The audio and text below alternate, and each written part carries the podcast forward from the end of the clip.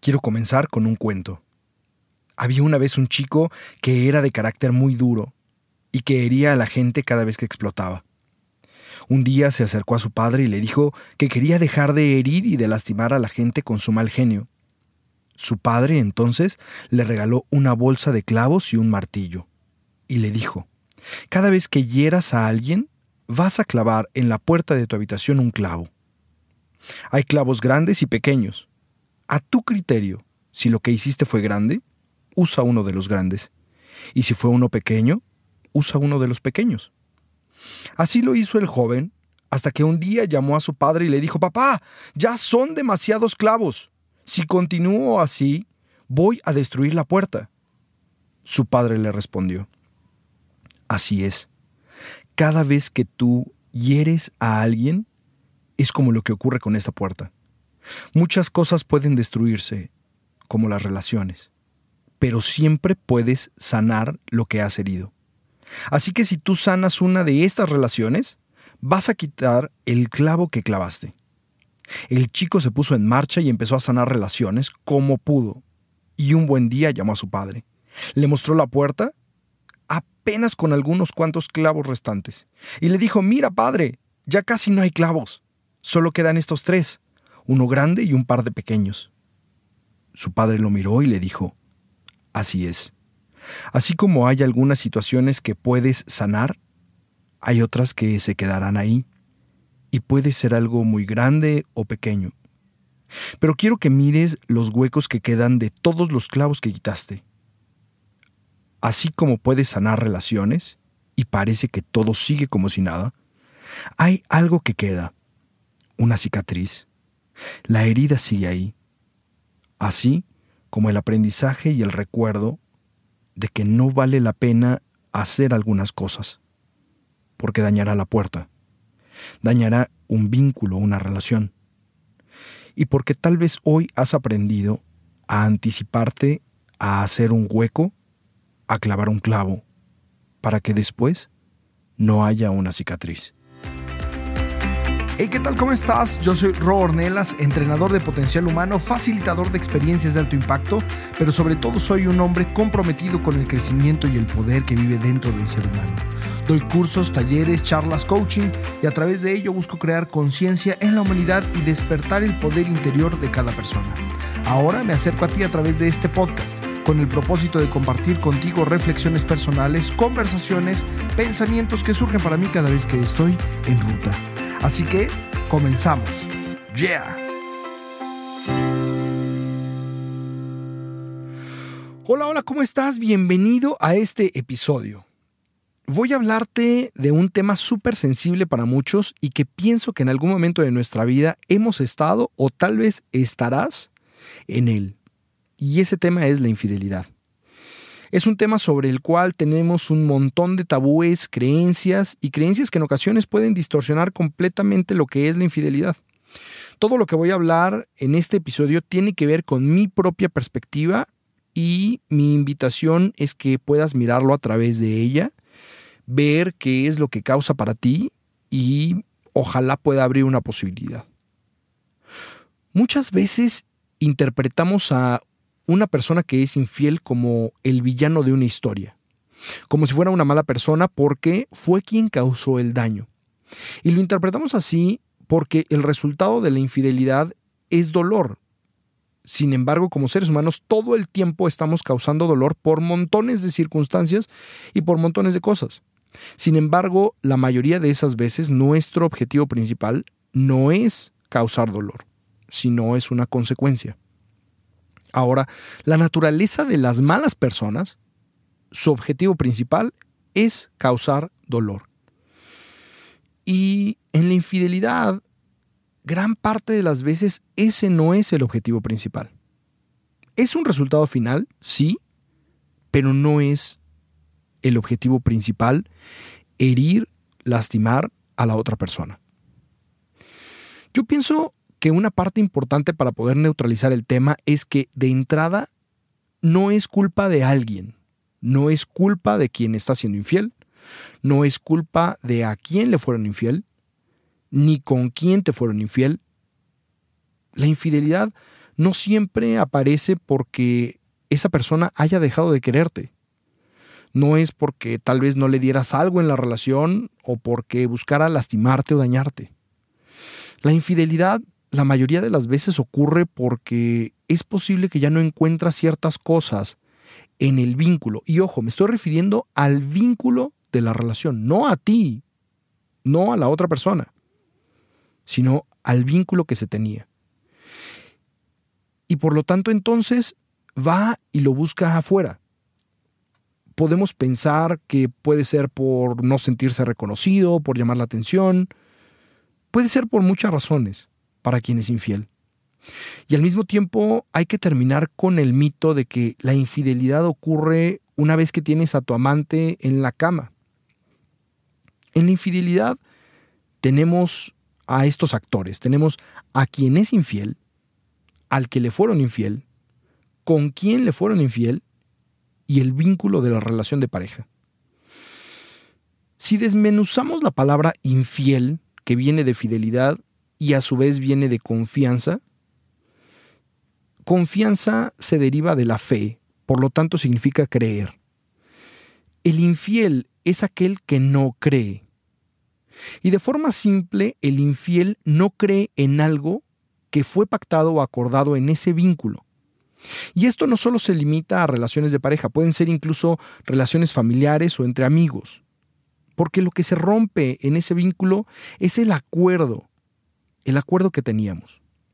Y en las relaciones, al menos acá en México, está explícito en nuestra cultura y es un acuerdo de exclusividad de pareja. Hay países, incluso hay prácticas dentro de nuestro mismo país, el cual permite otras opciones alternativas a la exclusividad de pareja. Pero la infidelidad viene con la ruptura del vínculo al acuerdo que teníamos. Y la infidelidad muestra que hay algo que ha estado pasando o que no ha estado pasando en la relación. Porque debemos entender que una infidelidad no es cuando se descubre ya es y ya existe cuando está ocurriendo, incluso cuando solo se ha abierto la posibilidad o cuando solo se ha abierto la puerta. Otra creencia es que la culpa es del amante y que porque apareció en la vida de tu pareja o en tu vida es lo que hace que ese vínculo se rompa. Sin embargo, tampoco es así. Te lo voy a decir en un dicho modificado a ver si es que te resuena. Cuando el infiel está listo, el amante aparece. Entonces no es por la aparición del amante, sino es por la persona que es infiel en sí. Ahora, la infidelidad es algo que está ocurriendo para ese ser que está siendo infiel, porque desde su perspectiva cree que no encontrará lo que está buscando en el vínculo que tiene en este momento, o que no lo va a, poder traer a la relación por un prejuicio y por eso entonces lo busca en otro lugar. Y este tema puede ser casi cualquier cosa desde la perspectiva de quien es infiel. No me siento suficientemente escuchado, no me siento valorado, no me siento visto, no me siento halagado, le falta chispa a la relación, se volvió monótono todo, es que ya me aburre, no me siento importante, ya no era lo mismo. Y hace algún tiempo surgió una pregunta para un participante que estaba dentro del entrenamiento en la ciudad de Oaxaca. Estaba trabajando con un grupo extraordinario de personas en SEM, que les mando un abrazo gigante. Y lo que me preguntaba era, ¿se puede frenar el ser infiel? O sea, ¿se puede parar el ser infiel? Y yo pienso que definitivamente sí se puede parar. Así como podemos detener el enamoramiento, que ya en algún episodio hablaremos de amor y enamoramiento, pero básicamente yo estoy sintiendo un montón de sensaciones y de emociones, por lo tanto, puedo darme cuenta y puedo sentirlo y puedo verlo venir. Lo vemos todo el tiempo en las películas y probablemente a algunos de nosotros nos ha pasado esa sensación que después de toda esta eh, emoción y de estas sensaciones corriendo dentro de ti, aparece un pensamiento que se escucha más o menos así. Bueno, ¿Qué tanto es tantito? Nada más un besito y ya. Una raya más al tigre no se nota. Entonces, lo que sentimos puede estar soportado por un pensamiento o ser modificado por un pensamiento completamente opuesto. Algo como, disculpa, pero yo no cambio lo mejor de mi vida por un rato. Y justo ahí puedes decir, no. Puedes sentir lo que sientes, sí, pero aún así decidir, no tengo nada. Porque algo que nos distingue de los animales es que nosotros podemos y tenemos la capacidad de cuestionar y analizar nuestros pensamientos y nuestras emociones. Tenemos el poder de nuestra mente. Entonces, desde mi perspectiva, sí puedes detener el ser infiel. También muchas veces me preguntan, y bueno, ya pasó, ya me fueron infiel. ¿Cuántas veces lo puedo perdonar? ¿Cuántas veces la puedo perdonar? ¿O ya con una sola vez se acabó todo? Pienso que el tema no tiene que ver con el número preestablecido de veces para perdonar a alguien. O si con una sola ocasión ya todo se deba determinar. Yo creo que lo más importante es captar que tú tienes la libertad de elegirlo las veces que tú quieras. Sin embargo, debes de entender que si vas a perdonar lo que ocurrió, realmente debe de venir de una decisión sólida. El perdón es algo que se otorga al 100%, si es que se va a dar. No puede estar lleno de reservas o de deberes o de tareas como te perdono pero no olvido o te perdono pero ahora debes de hacer A, B, C y D para poder satisfacer lo que rompiste. Porque entonces poco a poco eso se va volviendo en un retroceso. Al estar recordando constantemente en tono de burla, sarcasmo o cargando de nuevo la culpa encima de alguna de las dos partes, cargándole la culpa a quien fue infiel o cargándole la culpa a la otra persona porque dejó de hacer cosas en la relación o sigue, sigue no haciendo cosas en la relación, esto no va a reconstruir el vínculo en la relación.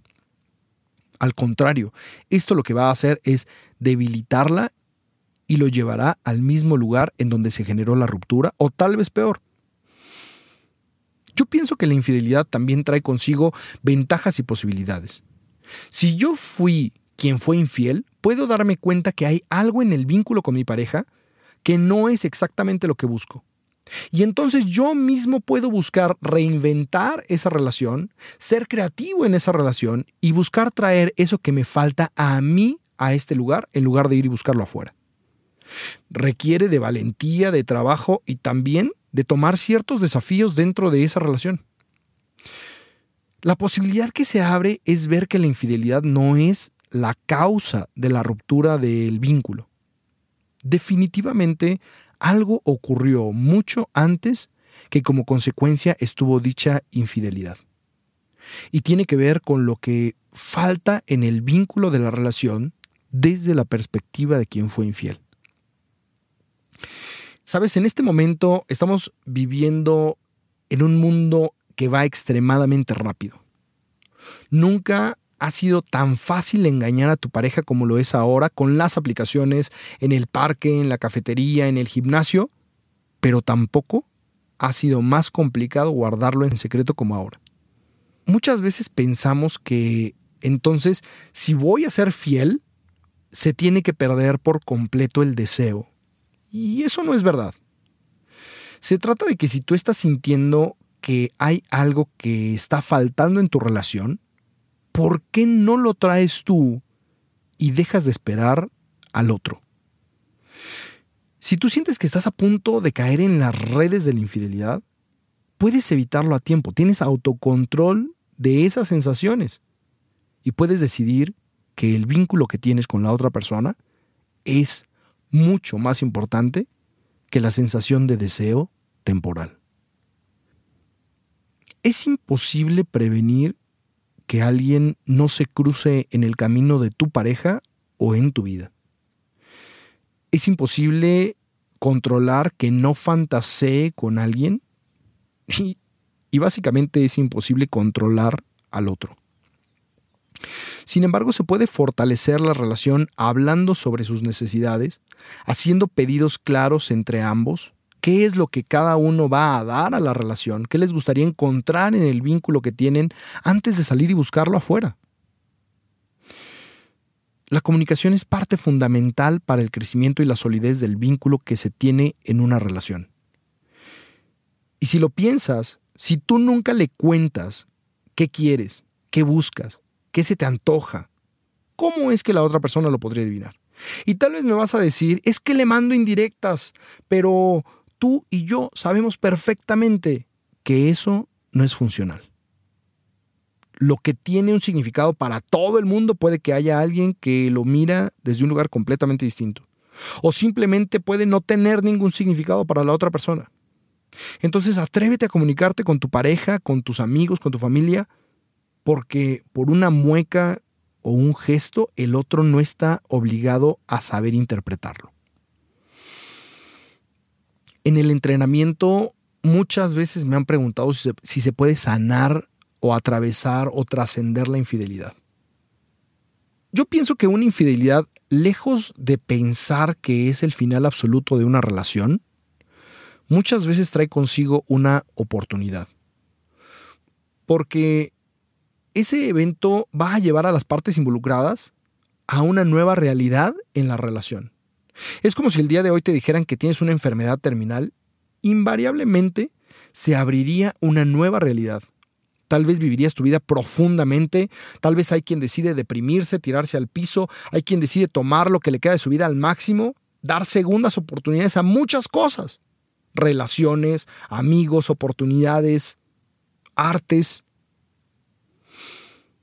Yo pienso que el principio para tomar la oportunidad de una infidelidad es cuando quien fue infiel reconoce responsablemente que fue el autor único de esa infidelidad. Creo que debemos dejar de buscar afuera lo que ocurrió adentro. Porque no fue el amante guapo, guapa, no fue el amante inteligente que apareció en tu vida o que apareció en la vida de tu pareja o que tu pareja hizo o dejó de hacer algo.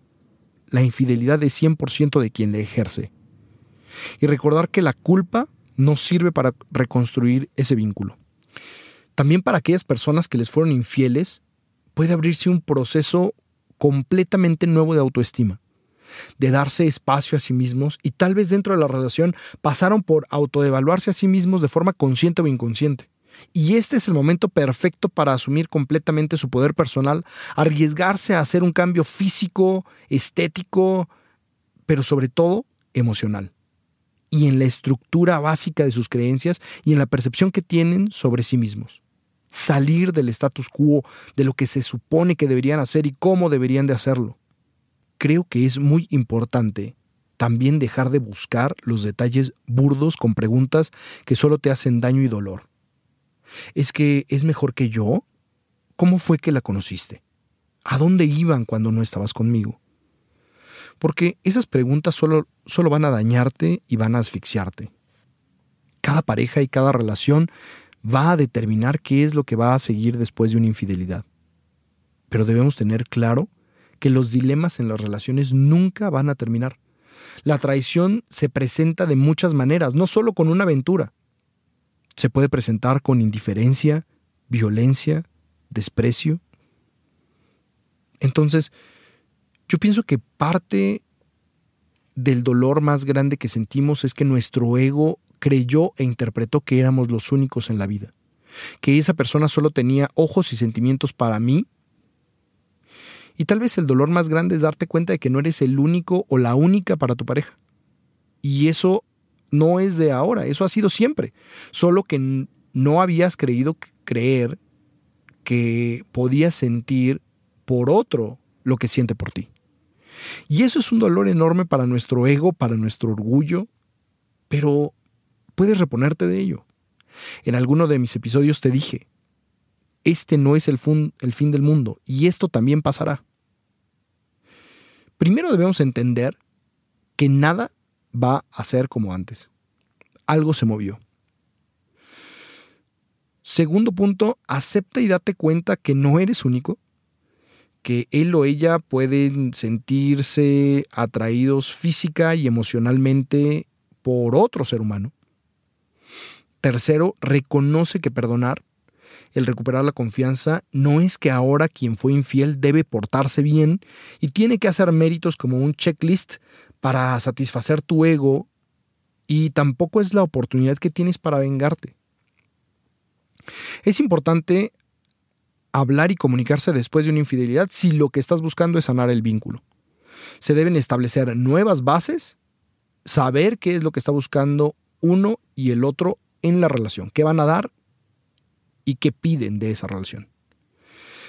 Quinto, debe existir un trabajo de honestidad, de autodescubrimiento y de comunicación tanto de quien fue infiel, qué es lo que buscaba afuera, qué fue lo que no encontró en este vínculo, como tanto a quien le fueron infiel.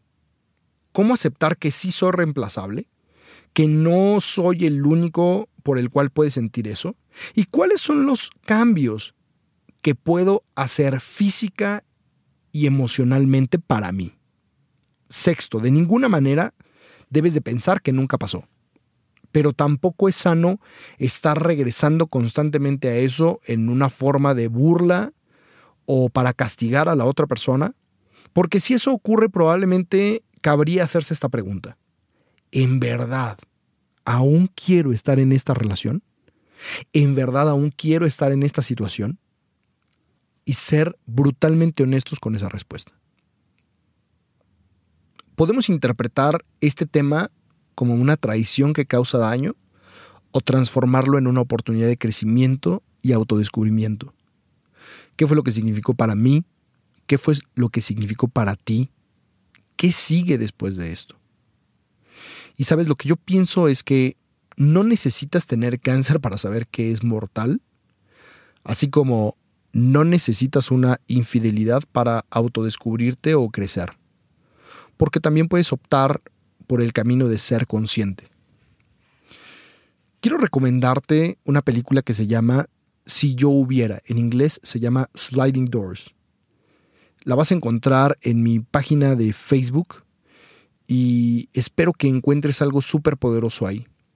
Cuando le des like a la página de Facebook puedes irte a enviar un mensaje y ahí va a haber una respuesta automática para que puedas ir directamente a la película. Millones de gracias por escuchar este episodio y fue un poquito más largo de lo normal te invito a que nos conectemos por Facebook. Eh, me encuentras como ro.ornelascoach.